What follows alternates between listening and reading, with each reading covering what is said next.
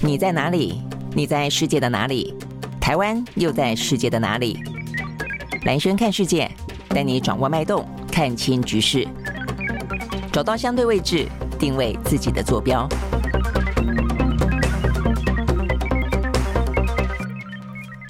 大家好，欢迎收看、收听啊，这个今天的蓝轩看世界。好，那这个今天的话呢，全球的局势还是一样啊，就是说在今天比较政治呃世界的舞台上面比较大的几个呃话题，一个的话呢是中国大陆的两会，啊、这个持续的在进行当中啊，所以呢，习近平呃一些呢他会陆陆续续出席啊不同的一些呃这个小的哦、就他因为同时之间啊都会好几个会哦、在这个呃人大政协的会议当中啊这个期间举行嘛，他就会选择。不同的一些呃这个呃会议哦，那去去出席，然后呢去讲某些部分的呃这个重点，像昨天他就呢呃这个出席了一个跟比较跟经济有关的话题，那所以呢呃谈到了呃这个中国大陆呢在今年啊这个它的一些经济的发展也面对到了困境哦，那在这一场演说当中的话呢，比较特别是他强力抨击了美国，我想这个是呢在今天啊这个话题当中的焦点，也就是呢两会以及两会当中的习近平的谈话。那另外的话呢呃就这个。美方来说的话，或者说就所谓的西方阵营来看的话，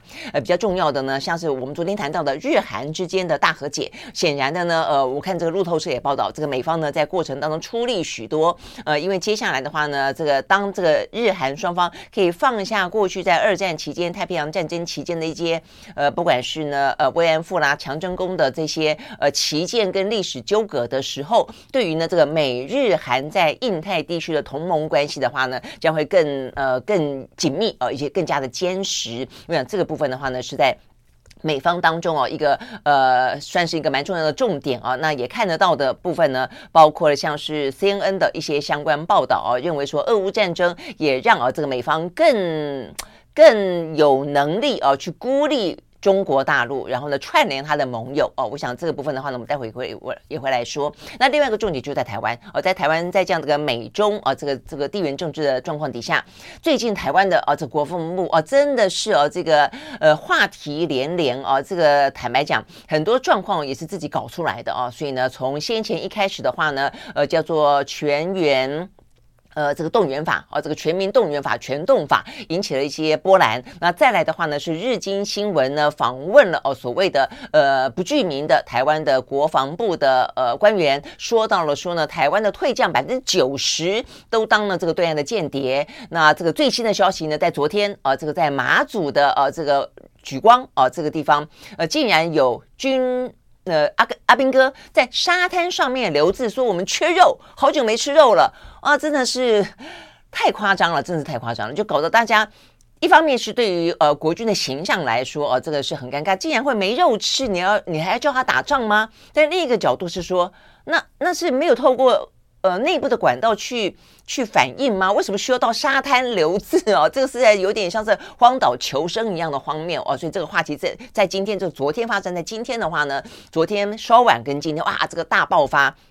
这个话题呢也是啊，那另外的话呢，同一个时间呢，我们也看到呢，呃，邱国正哦，就是国防部长在立法院备询的时候呢，显然的是有立委呢得到相关的情资，问了他一个讯息，说，据说呢，这个美国正在想办法把他们呢在亚洲地区的弹药通通放到台湾来，是不是有那么一回事？那邱国正呢，他承认了啊，他说正在谈。好，所以呢，显然的，呃，过去来讲的话呢，美国说要把台湾给呃这个刺猬化、豪猪化，呃，不是。讲假的哦，而且呢，担心说呢，万一战争爆发的时候呢，台湾这样岛屿的特色，呃，会来不及啊，做一些军备的供给，所以显然的，现在陆陆续续呢，再把弹药要打算放到台湾来，那这个对台湾来说的话呢，到底是一件好事？呃，万一发生战争之后呢，就不担心没有弹药可打，还是它是一件坏事？因为你成为一个弹药库，更容易引发可能的呢这个战争的风险。这部分都是今天的呃蛮大的重点，尤其台湾了哦。好，但一开始的话，因为台湾这一块真的是还蛮大的哦，蛮多的话题。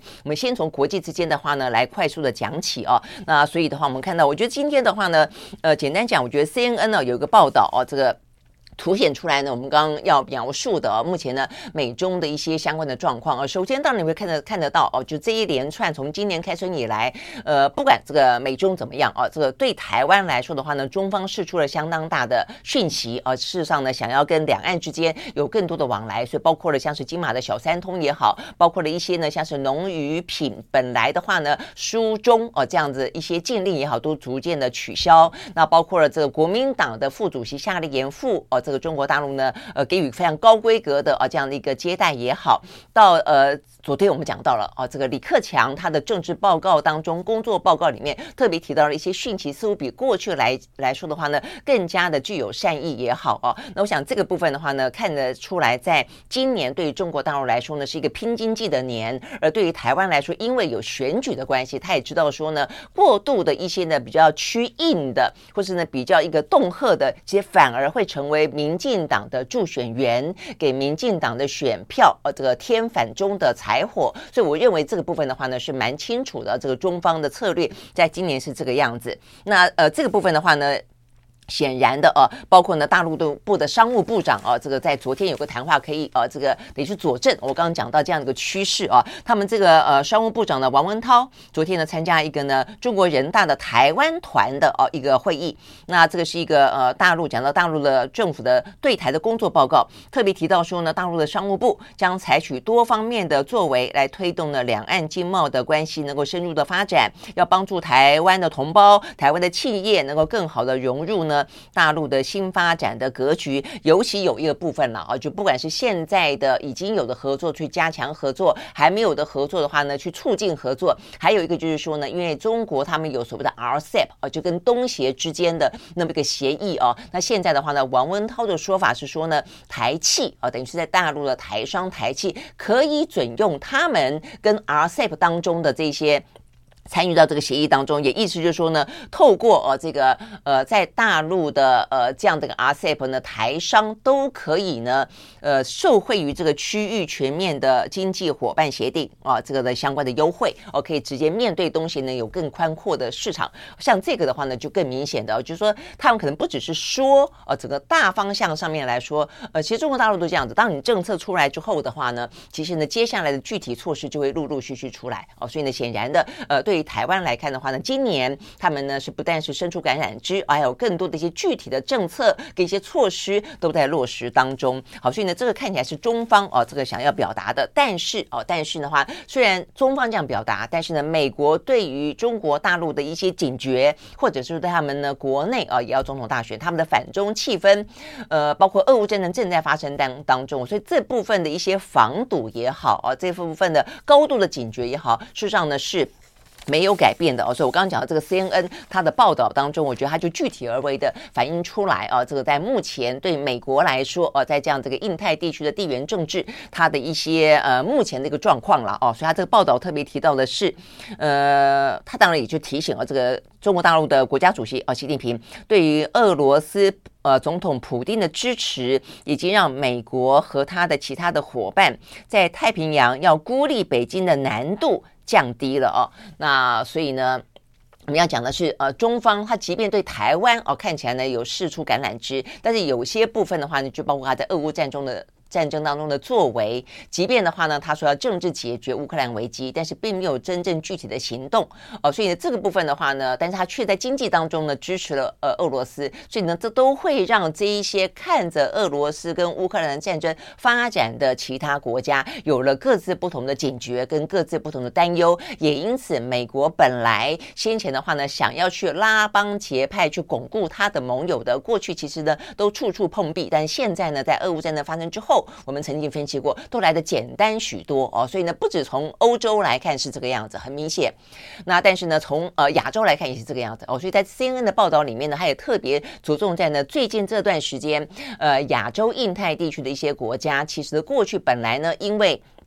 在地理的位置上面接近中国大陆的关系，或者在市场当中需要中国大陆的关系，所以呢，即便说都很亲美哦，但是呢，亲美当中都还是有一些呃各自的考虑。但最近的话呢，这些考虑呢似乎也都降低了，也就是跟美国的距离也都越来越近了。哦，所以呢，在这个 CNN 的报道里面，他特别提到像日本，日本的话呢，就把他的国防开支呢增加了一倍。呃，我看到它是比去年增加百分之二十六了哦，是真的还蛮高的。那不少的一些地方的话呢。什么加强这个飞弹的基地啦，增加那个飞弹的部署啦，等等啊，这个是日方啊目前看起来的状况。而且他们还说呢，向美国采购了战斧的巡弋飞弹啊，所以这是日本。那另外的话呢，南韩啊，这个 CNN 报道说，南韩已经认识到了台湾海峡和平稳定对他们不可或缺的这些呃状况了哦，所以也愿意跟日本。我们昨天还讲到了日韩为什么会和解。过去美国也是不断的 push，希望他们的和解，但是都没有来的那么的简单啊。那我想在今年的话呢，状况呢不只是因为。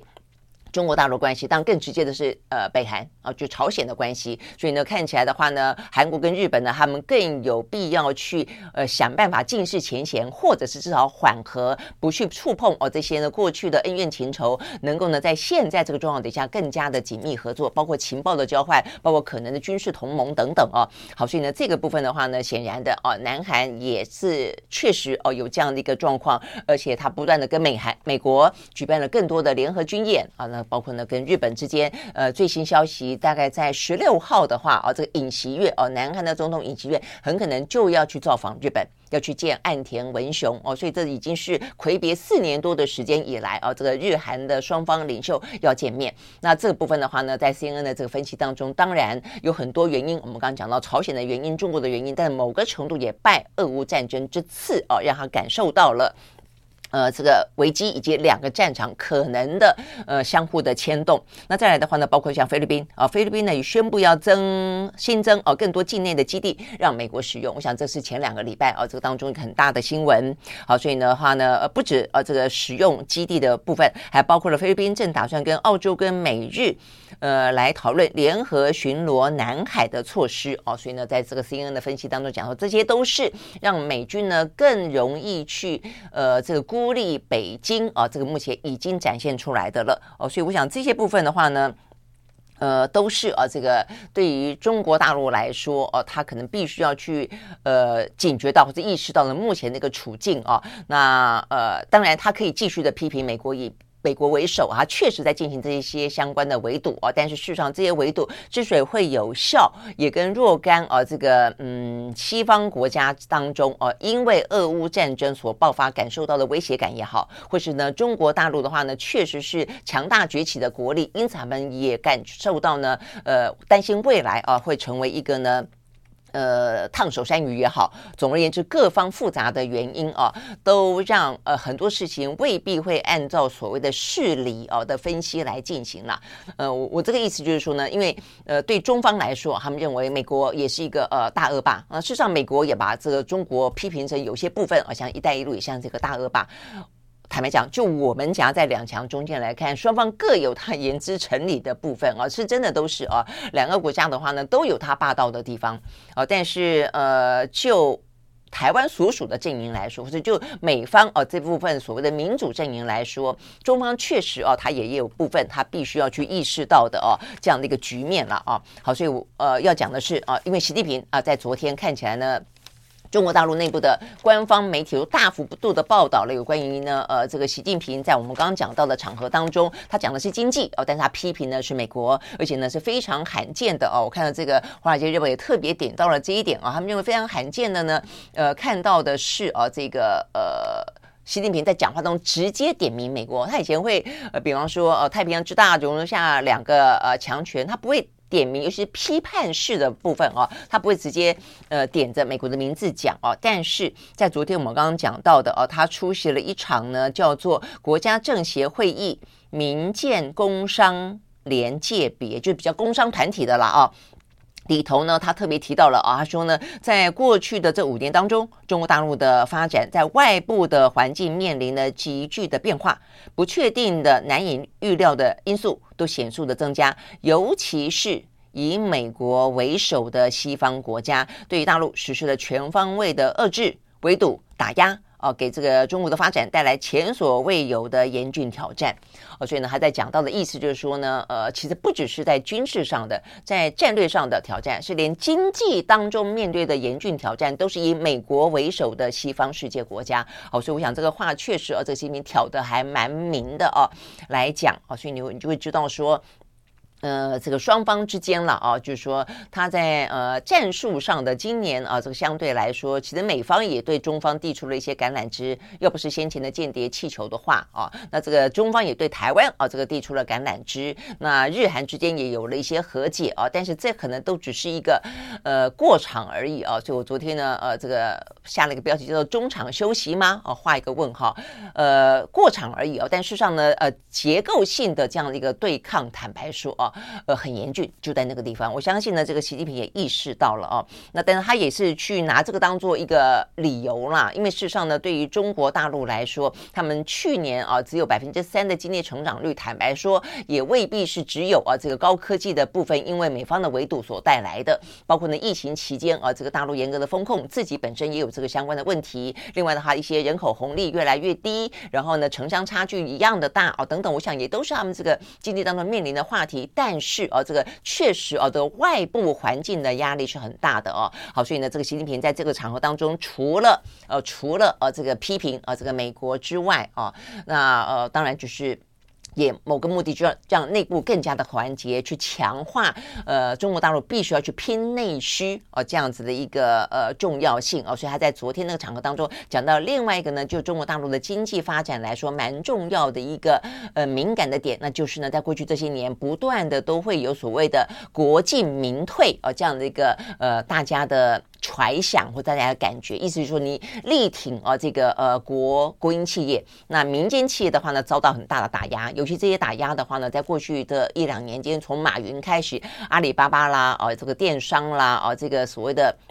补习班了哦，等等，这些都是嘛哦，所以我们也分析到了，在这一次的两会当中哦，这个呃，在过去的十年间，让整个中国大陆的经济啊这个腾飞，而且呢几乎改头换面啊，成为一个非常的高科技的创新的哦那么样的一个呃产业的状况，其实他们呢似乎呢在这一次啊的两会当中呈现了一个退潮的情形，那取而代之出来的呢呃是 AI 啦，是电动车啦，哦是半导体啦，那呃但是呢。不论是产业别怎么样的改变啊，呃，习近平在昨天的这场会议当中特别提到了，否认了有所谓的国进民退这个状况啊，他用了呃非常的呃这个话。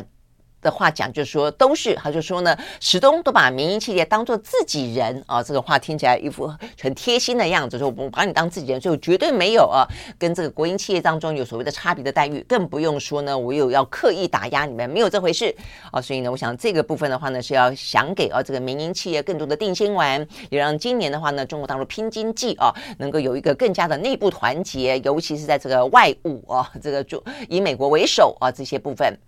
呃，这个的。步步的进逼啊，这个围堵的状况底下啊，这个中国必须要自己来更多的、更大的强大，大概是这样的一个状况啊。好，所以呢，就是呃，我们讲到在中国大陆的两会啊当中，一个是对台湾啊这个释出比较多的善意，有更多具体的啊，这个一天一天都有在累积，都有在释放。一方面的话呢，是习近平透过这个两会当中参加不同的会议啊，他去呃接触啊一些对于这个今年中国大陆的一些方向啊跟。一些政策跟一些喊话，那从这边当然我们就可以去理解啊，这个中国在今年他们可能的一些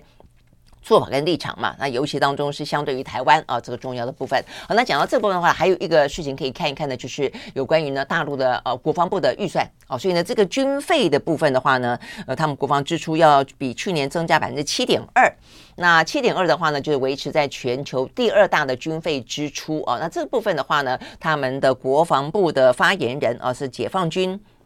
跟武警部队的呃代表团的发言人叫谭克飞的。呃，昨天呢，在这个记者会上面也呃接受了大家的问啊，说到底增加百分之七点二是什么样的意思啊？会不会过多啦？会不会是一个呃好战的形象了？等等啊，我相信这个是大家的疑虑了啊。那呃，这个谭克飞的说法当中，当然强调的是。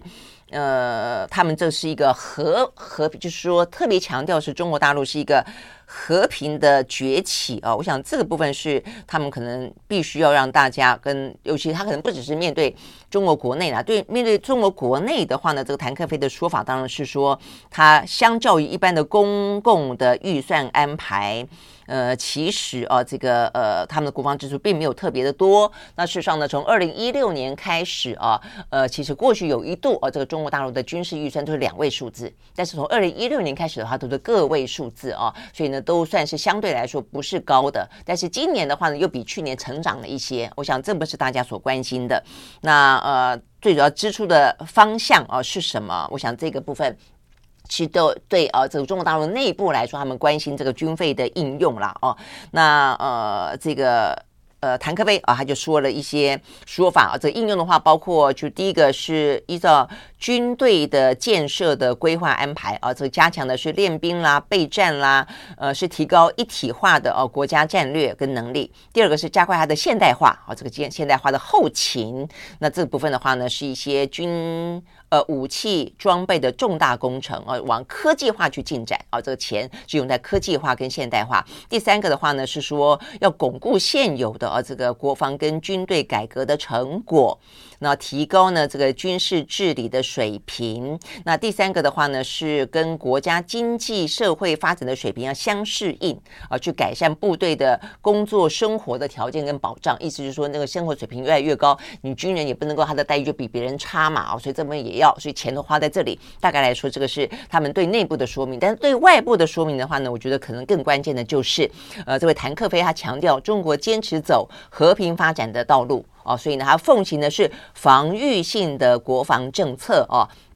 呃，强调说他们也是积极的去参与联合国军费的透明制度，啊意思说是透明的，而且是和平的。那我想这个讯息是我们会关心的，因为如果说他有可能战争发动的几率的话，对象很可能是台湾。哦，那我想这个部分的话呢，是至少在中国到他们的说法当中强调了啊，他们是坚持走和平发展的道路。那事实上呢，就这个军费来看的话呢，呃，它即便比去年增加了百分之七点二啊，这个总数是来到了一点。五八兆的人民币，那美国今年的话呢是五点九兆，接近六兆的人民币啊，所以呢，事实上呢，呃，距离美国的军费的支出还是哦有一段蛮大的距离啦啊，但是对台湾来说的话呢，只是我们的十一倍啊，所以呢，等于是美国是呃中国大概四倍左右啊，那这个中国是我们的十一倍。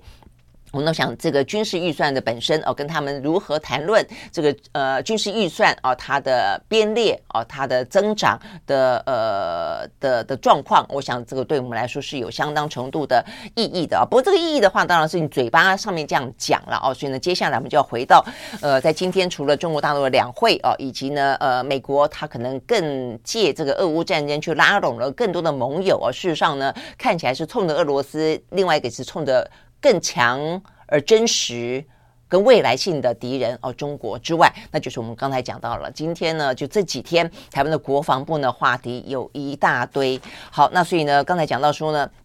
对中方来说，虽然他讲到说他是一个和平发展啊的呃国家，而且他的军费只做一个防御性，但是呢，永远的对台湾来说，啊，尤其是他并不放弃武力犯台这样的一个状况，以及中美之间啊这个呃战略性的对抗，以及美国不断的打台湾牌，都让台湾深陷战争的风险呢越来越高。好，所以我们依序来看这几个台湾啊，最近这几天国防部啊这个捅了马蜂窝般的啊一大堆的话题啊，那今天最新那个话题是。昨天呢，呃，我们的国防部长邱国正在立法院里面接受备询，他呢回答了说，确实正在跟美国商谈有关于把储备性的弹药放在台湾。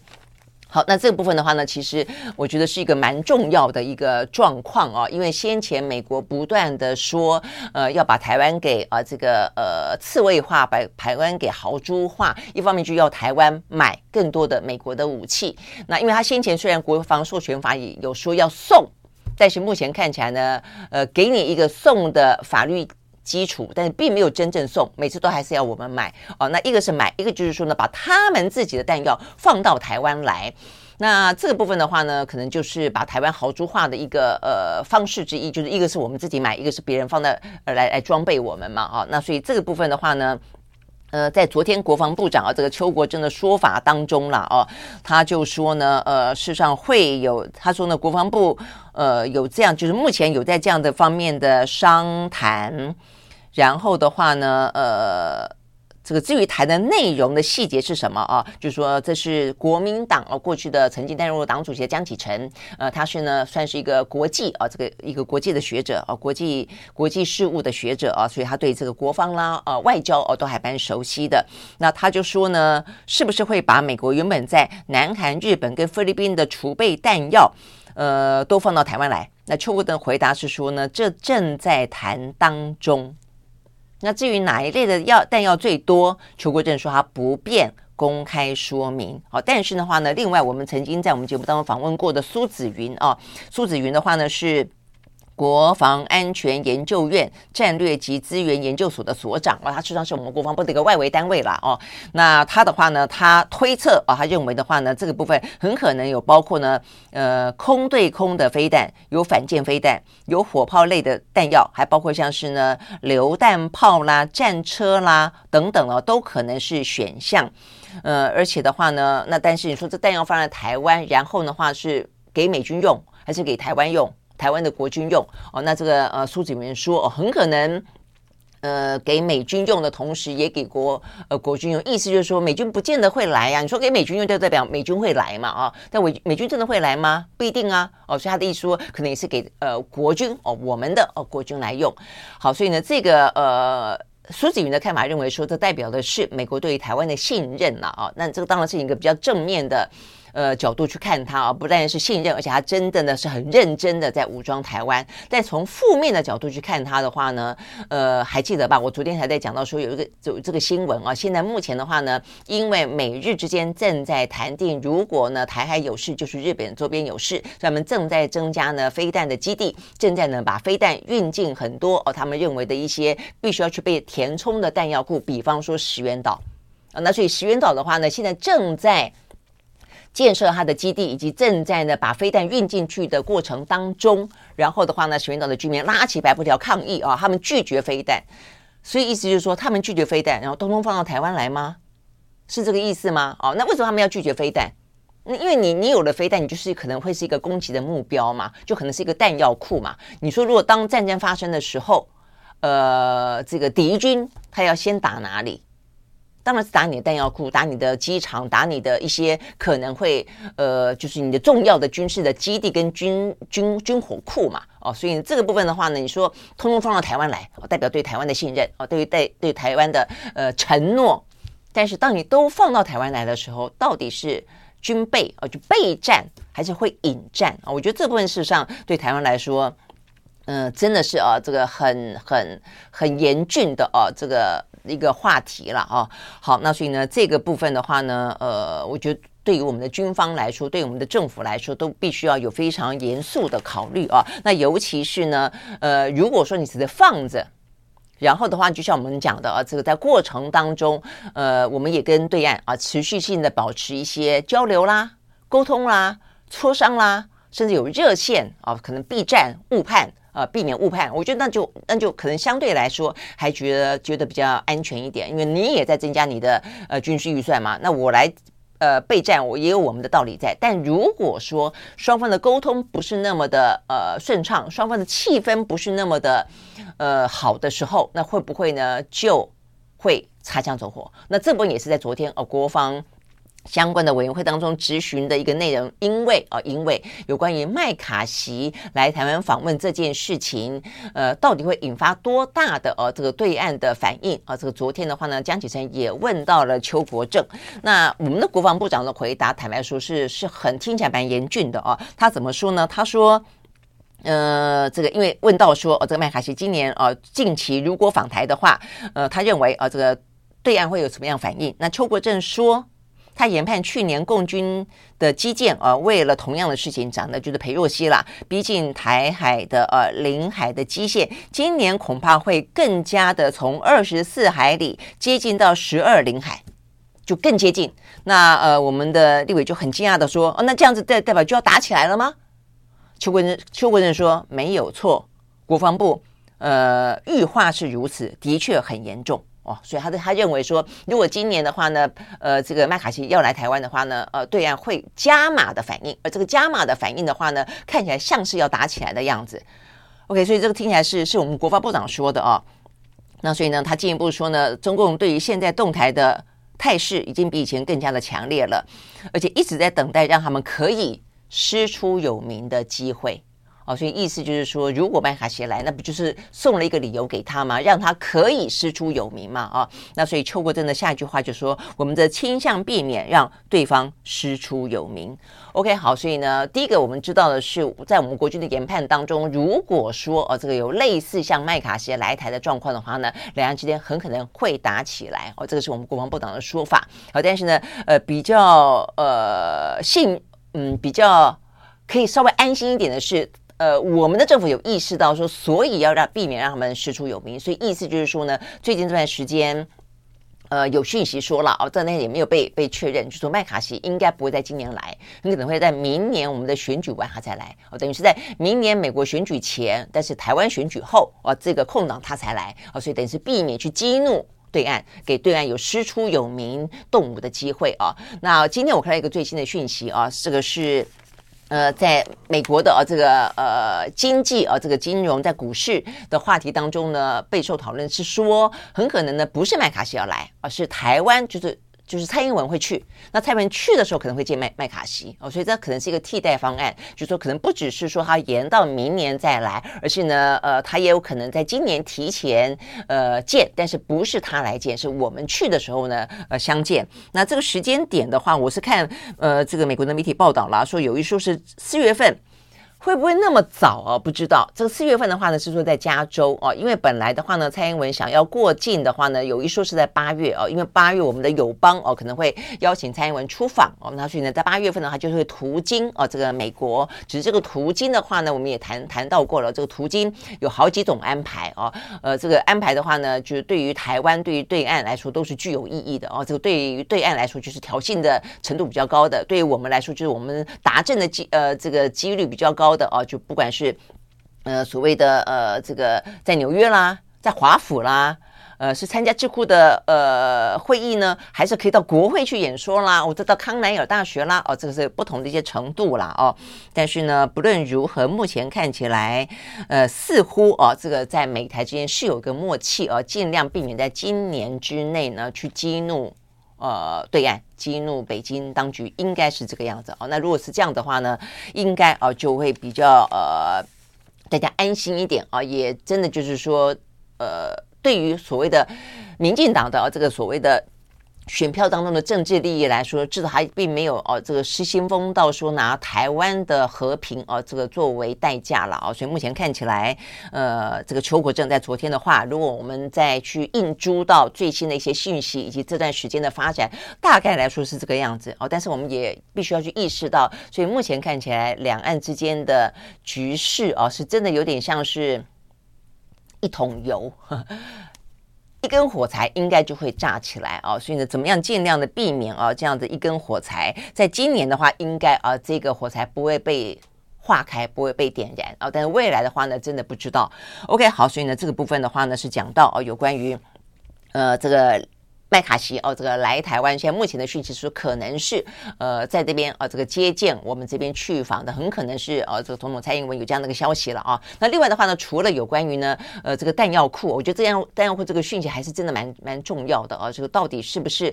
呃，而且这个弹药库放放放哪里啊？然后它到底呃它可能会引起的一个政治上的效应，跟一个可能战争上的风险效应到底有多大？我真的觉得要仔细评估了啊。那当然你说。如果真的战争发生之后呢，我们的军备都运不进来啊，所以是不是应该先准备？某个程度我也同意啊，但是呢，呃，应该准备什么？我觉得也很重要哦。对，放哪些东西进来？那再就放了进来之后，那我们持续性的跟北极之间是不是应该更要要有一些避战的、避免误判的沟通？我觉得这部分也是应该要更更加的啊，这个去紧密进行的。因为啊，这个除了弹药库之外，呃，在昨天的呃个国防委员会的备询当中，还有更多的台美之间的动作呢，事实上呢，都正在呢呃台面上、台面下的在进行当中，包括比方说，呃，这边讲到说呢，呃，台湾啊，这个似乎呢要派遣更多的联兵营到美国去受训。然后的话呢，台美之间的军事交流层级也要提高。那另外的话呢，在台湾是不是哦打算要去设一个军事顾问团？那这部分的话，军事顾问团呃，邱国正是直接否认啊，他说没有这方面的考虑哦。但是的话呢，很多的呃一些武器上的战战呃作战呃上的一些受训哦，到到美国去请他们帮忙协训，这件事情似乎呢呃不断的都在进行当中了啊。OK，好，我想这一部分的话呢都是。呃，有关于啊，这个跟弹药库哦，跟台美之间啊，这个不断的呃备战台湾啊，这个相关的讯息。好，那这不断的备战的话呢，呃，备战备战到什么程度啊？所以呢，这个台。呃，全民动员法啊，这个全动法的呃后续效应啊，还是不断的在延烧。在昨天立法院里面，真的已经是炮声隆隆了哦，就讲到说，你即便要备战啊，也不能够这样子一个嗯毫无节制的啊，然后呃那么草率的呃就要去公布一个修法，那这个修法。的当中啊，这个包括内涵，呃，也不是那么的去征询民意，也没有跟民意代表沟通，而且呢，在过程当中的话呢，先前呢啊，就是大家引起讨论的，呃，不管是在媒体的管制上啊，不管是在十六岁以上的呃这些呃年轻啊，这个青少年啊，他可能要在呃这个叫做。战时的军情团啊，就在作战时期的啊，这个部分可能都要更慎重了啊，否则的话，真的是会引起无谓的担忧啊。这部分的话呢，在昨天立法院里面持续性的延烧，那更更不用讲说，这个延烧也还正在灭火当中。就昨天又出现另外一件新的事情啊，这个就是在呃弹药库之外啊，这个就是我们的马防部啊这方面的官员在沙滩上面写字。说呢，他们缺肉吃，这真的是非常非常的匪夷所思啊！呃，这部分有有一张照片，不过我想这个字是有点小了。这个这沙滩上面写字啊，写什么字呢？我念给大家听啊：马房部伙房都没肉，肚子饿，都吃罐头泡面。好，这是一块是这样写。那另外左边这边有一行字叫做马房部。伙房主菜是白饭，一说只吃白饭，没有什么菜哦，或者说呢，这个菜就是罐头跟泡面哦，都没有肉。这真的是，我觉得他夸张的地方在于说，这是一个什么年代了？而且，就军中来说，你你不要讲军中了，一般一般就是一般任何的一个组织，一个团队。它都有一些内部的机制可以去反映啊，你面对到的一些问题，你需要得到的更多的资源，更何况军队，你这军队会用在沙滩上面写字的方式，我真的觉得好像《鲁滨逊漂流记》有没有？他没办法了，就只好在沙滩上面写字，或者竖起什么白旗，拿着一颗足球，然后呢，干嘛的？这真的是有点太荒谬，真的是有点太荒谬了哦。所以到底是内部管道，他反应过了没用？那如果这样的话呢，我觉得军方的高层真的是应该要真的是道歉、道歉再道歉，太夸张。但还是说他们根本没有反应。那如果没有反应的话，阿兵哥会用这种方式来反应。我真的觉得军纪有问题，就是因为这这个事情它，它它不只是说肉不肉的问题哦，你肉可以用很多方式来解决，就是说你你。你怎么样子去表达你的不同意见啊？如果他用这种这么的体制外的方式去表达他的意见的话，我我有点怀疑，在军令军纪事情发生的时候，阿兵哥会怎么样子的愿意服从，怎么样子的会愿意去呃保护人民，去去为国作战，真的是会让大家会让大家满头都是星星，满头都是问号了啊！我想这是第一个，就是他表现的形式。那第二个当然很夸张，是怎么会没有肉呢？如果说我们在进行各方面的呃军备啊，这个军备就是说你要武装自己，武装自己到最后你不能只有武器没有人吧？你的人连肉都没得吃，这这这像话吗？哦，那所以这个整个事情是真的有点夸张哦。好，所以他这样子写了之后呢，当然啊，这个就是媒体也开始报道了，然后呃，这个立委们也去了解了哦。那所以呢，状况到底怎么样？那在呃这个邱国正啊，这个去昨天被询之后，以及相关的国防部啊，这个在媒体报道之后，他们就发了一些新闻稿啦，呃，就去说明大概这个状况怎么样，大概先让大家知道一下这个状况了啊。这个就中军方的说法是说啊，他们事实上并没有缺肉到很多天，说只有两天啊，两天的话呢，呃，这个没有吃到肉，而且就算没有吃到肉，他们呢也吃了一些罐头哦，所以呢在。呃，本月四号、五号开始肉类供应不足，但是暂时以军用的各类的罐头，我想这个指的是应该里面有肉了，但是这个肉的罐头来替代，所以其他的食材呢上称充足哦，那所以呢，真正就是说可能没有吃到肉，大概就只有两天。那为什么会发生这个原因呢？哦，这个马房部说是因为呢，军方租用民船，而这个民船呢，近期真的因为海象不佳，还有呢故障维修哦，因此呢，呃，多次无法顺利的运补到马祖地区，而且呢，举光。地区这个地方货源有限啊，这个肉品的厂商也供货不稳。这边意思就是，我后来看了这个立委的说法啊，这个说一些媒体报道大概是这样子，就是说就马祖来说有很多岛啊，那这个南竿算是比较繁荣的，所以呢南竿算是一个比较热闹的地方，所以呢莒光地区经常去南竿补货。但是南竿目前看起来的话呢，说啊这个呃船啊这个也不太。开呃，就算是开的话，说到南竿买大量的生鲜放在冰箱，那冰箱空间就不够哦，所以意思就是说，就算到南竿去，南竿你很难去补货，所以呢，最好是那种补给船，它就会直接运到莒光了哦。那但是现在补给船又坏了啊，所以呢，搞得最后呢，那军方的说法是说已经啊已经解决这个问题了，因为他就开始啊派 C 一三零的运输机啊开始运肉过去了。OK，好，所以大大概是这样的一个说法啦。哦。但是呃，第一个是不是如同哦这个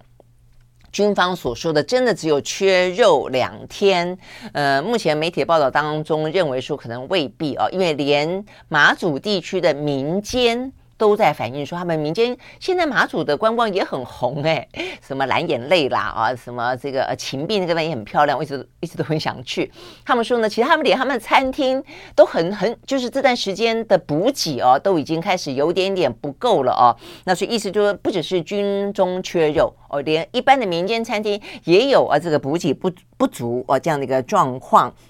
所以呢，这个餐厅业者也说，当地的生活物资未见舒缓，餐厅业者直喊食材已经见底。光光靠栏杆来运送根本不是办法哦，所以希望能够协调更多的呃客船啦哦等等呢来协助运输哦，所以呢，对于等于说马马祖的居民跟商家来说，他们也抱怨连连，所以这个听起来就真的应该不是只有军方，而且也不是只有所谓的两天没有肉而已哦，他们的食材在这段时间，不管是因为海象不佳也好，这个运输船故障也好，总而言之，事实上呢，已经啊这个一二十天。了，但如果这样子的话，为什么军方的反应这么慢呢？我们的政府的反应为什么这么的慢呢？因为你船不能够补给，那你你你用空运真的应该更早去。你 C 一三零可以现在飞，你不能够找个半个月飞，找个一个月飞吗？所以我真的觉得这个通报事实上是有问题的啦哦。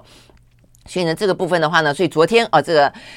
邱国正。他也昨天正式向官兵道歉，说呢，他已经向下令啊，这空军运补呢，尽快的来呃抵达啊，说保证未来不会有类似的情况发生。他说呢，不怪官兵，而、啊、是因为内部的呃管理啊，的的确确有一些问题，呃，将会要一次性的解决。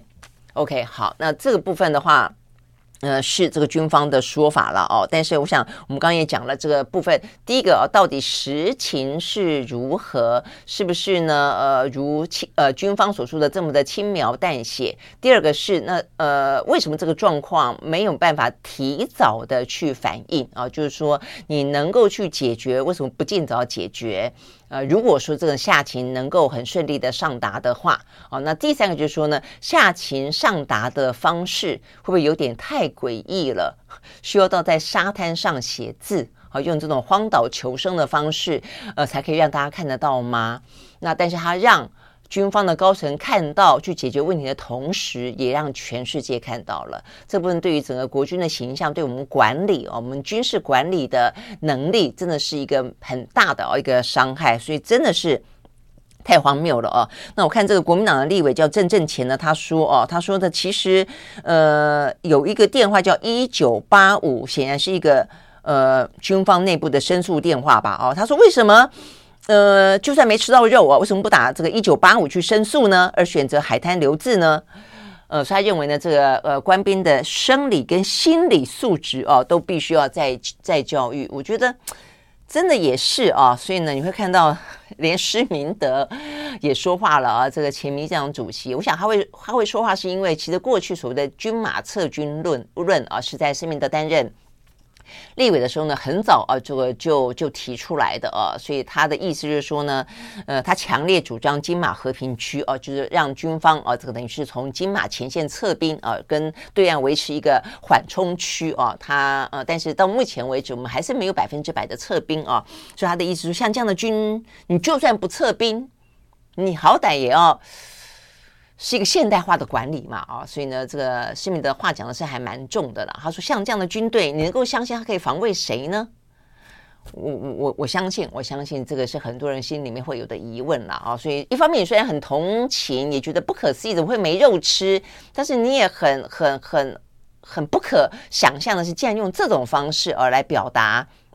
呃，这个军方的意见啊。所以呢，军方下情上达的方向的管理啊，真的是。呃，OK，所以呢，一方面又去讲到呃，我们的呃政治高层、军方高层会强烈的怀疑我们的退役将领是间谍，然后你又不会好好的去照应前线的基层的阿兵哥，真的是心理，就是你在心理上你又不是信任他，你在生理上你又是某个程度的去放任不管，真的是，我真的觉得。生病了，我觉得我真的觉得在，在讨论到，尤其讨论到有关于目前的国际局势，中美之间，然后呢，美国不断不断的打台湾牌，呃，对岸也不断的呃、这个对于统一台湾不曾放松过哦、只是手段上的差别而已的时候，我们不断的在讲军备，但是呢，却却出现这么多荒谬的事情啊。呃，实在是太糟糕了哦，很扭曲哦，我必须讲，真的很扭曲啊。所以呢，这部分啊，这个缺肉缺粮很扭曲，下情下达呃下情上达方式很扭曲，上面的不信任军方更扭曲。好，所以有关于呢这个日经新闻啊这个相关的报道，今天也有一个最新的发展了。我刚刚看到的是，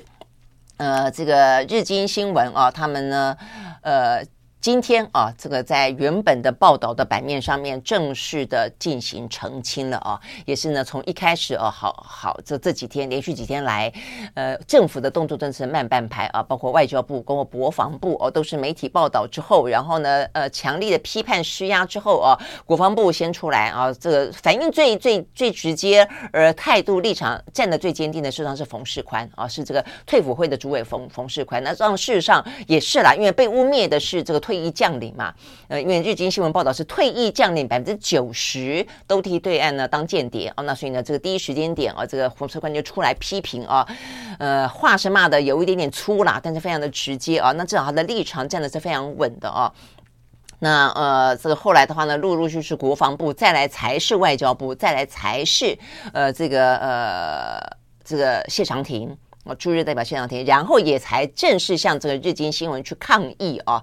我都觉得事实上应该对日本政府也要抗议啊。那这个对日经新闻抗议，日经新闻今天啊，这个他就澄清，他就澄清说他们的报道啊不代表社方的立场，对于呢所造成的困扰呢表达了遗憾啊。好，所以呢这个部分的话呢是呃这个日经新闻的澄清。那外交部啊这个在昨天。发布正式的新闻稿是讲到说呢，这个日经新闻啊，在二二八当天引述不明来源，质疑呢，呃，中华民国的国军保家卫国的忠诚度啊，所以呢，这个部分的话呢，就是我们呃要求我们的驻日代表处啊，对日经新闻呢来澄清相关的报道。哦，那所以呢，这个今天呃，外交部也很快的发新闻稿说，日经新闻已经经过我们台湾呃表达了严正关切之后，他们已经在三月七号在原本的报道的同样版面来来刊来呃刊登声明了啦哦。不过坦白说哦，我觉得这个声明看起来也是有点点模糊啦。他说呢，呃，报道中的陈述只是受访者个人的立场跟意见，并不代表呢日经新闻的立场哦，这个是他的说法。但是我们对台湾来说，当然。你日经新闻这样报道啊，那你要呃，他其实并没有道歉，他只是澄清啊，这个对于呃这个呃造成困扰表达遗憾，我觉得这只是一个日经新闻的立场表达，但是他他的说法是说，意见不是日经新闻的意见，是报道他们采访的对象他们个人的意见，所以代表的是他并没有否认他有访问到人，而这些人是台湾的官员，那这些官员说了这些话。那那所以我觉得，如果这样的话，那军方不用去彻查吗？日军到底访问了谁？我们为什么会有军方的高层用不具名的方式告诉外国的媒体说，我们的退役将领百分之九十都是间谍？我觉得这本实在是太糟糕了哦。那不过当然我，我相信对于日经新闻来说，他一定会说这是呃消息来源，他们要保护消息来源。但如果说依照日经新闻这个最新的澄清当中，他是。他是等于是他再次确认了他是有访问人的，因为呢有些的说法是说啊这个日经新闻是是根本没有访问人虚构的啊，他们自己呢乱写。但是日经新闻的说法是说他们是有采访到人的，那这些意见是受访者个人的立场以及意见啊，所以呢如果这样子的话，就代表说我们的中华民国政府，我们中华民国的国防部，我们中华民国的军方的高层有人说对着外国媒体说军方。很多的退役将领是间谍，而且呢，军方目前现役将领很多都是外省人，他们控制不了外省人。我觉得这个状况实在是太太糟糕了哦。所以回到我们刚才在在讲的，当民进党不断的呃就是跟着美国的脚步啊，呃，让美国拿着台湾作为筹码去下棋，下他一场美中博弈的棋的话，就算有任何的呃必要性，第一个你不能够放弃。对对岸的沟通，第二个，你也不能够如此的，一方面啊，要让台湾作为跟美方亦步亦趋的代价，很可能是一个安全的风险的代价；二方面还如此的糟蹋这些必须要去保家卫民的军方，我觉得这才是太太糟糕、太变态了哦。那所以呢，到底是我们的呃国家的高层对军方的信任度是如何？你真的心里面？怀疑我们的军方对于国家的忠诚度吗？哦，你真的觉得这些呃现役的将领一退役一转身就去对岸投共，去对岸出卖情报，去对岸牺牲我们的一些国家的利益吗？我觉得如果真的是这样的想的话，当然我有少数哦，那我觉得少数的这一些退役将领也值得被谴责，但是至少过去看起来是少数啊。你说有嗯百分之九十有没有百分之九？但是被你讲成百分之九十的时候，代表的就是我们的信任关系已经完完全全的剥离了哦，这才是一个非常糟糕的状况。OK，好，所以呢，这个是。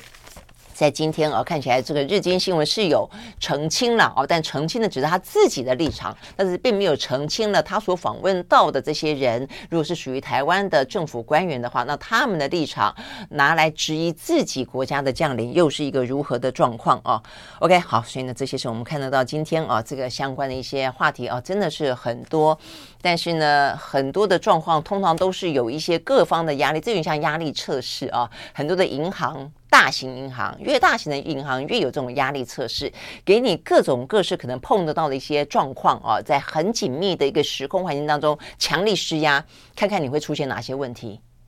我觉得某个程度来说，台湾的军方、台湾的战备、台湾的中美台关系啊，我们呢，呃的若干的呃内部呃，不管是就心理层面。就整个的实质的管理层面，不管是我们的内聚力，在这样子的啊、话题啊，这个连串的到现在为止，呃，都还没有到真正最高的啊这个压力的巅峰。其实很多的问题都已经浮现了啊，所以对台湾来说的话呢，其实。最重要的部分，我觉得已经不是说什么，呃，什么呃，亲美啦、和中，我想这个也是非常非常重要啊。但重点在于我们的内部，我们的内部呢，是不是真正的足够团结？我们真正内部对于台湾的方向、台湾的定位跟台湾的未来，哦，是不是真的有一致的想法？我觉得这才是重要的啦。那事实上，今年的总统大选。照理说就应该要谈这些话题吧，是不是？OK，也是。老百姓的选择也是要做这样的一个很清楚的选择，而且要求选择过程当中，不管各个政党啊，这个要参选的人都把话给讲清楚才对啊。呃，这个选举本身应该是一个呃凝聚的过程，而不是一个撕裂的过程。OK，好，所以呢，是我们今天看得到比较重要的一些相关的国内外的新闻，在今天呢提供给大家。OK，我们时间到了，拜拜。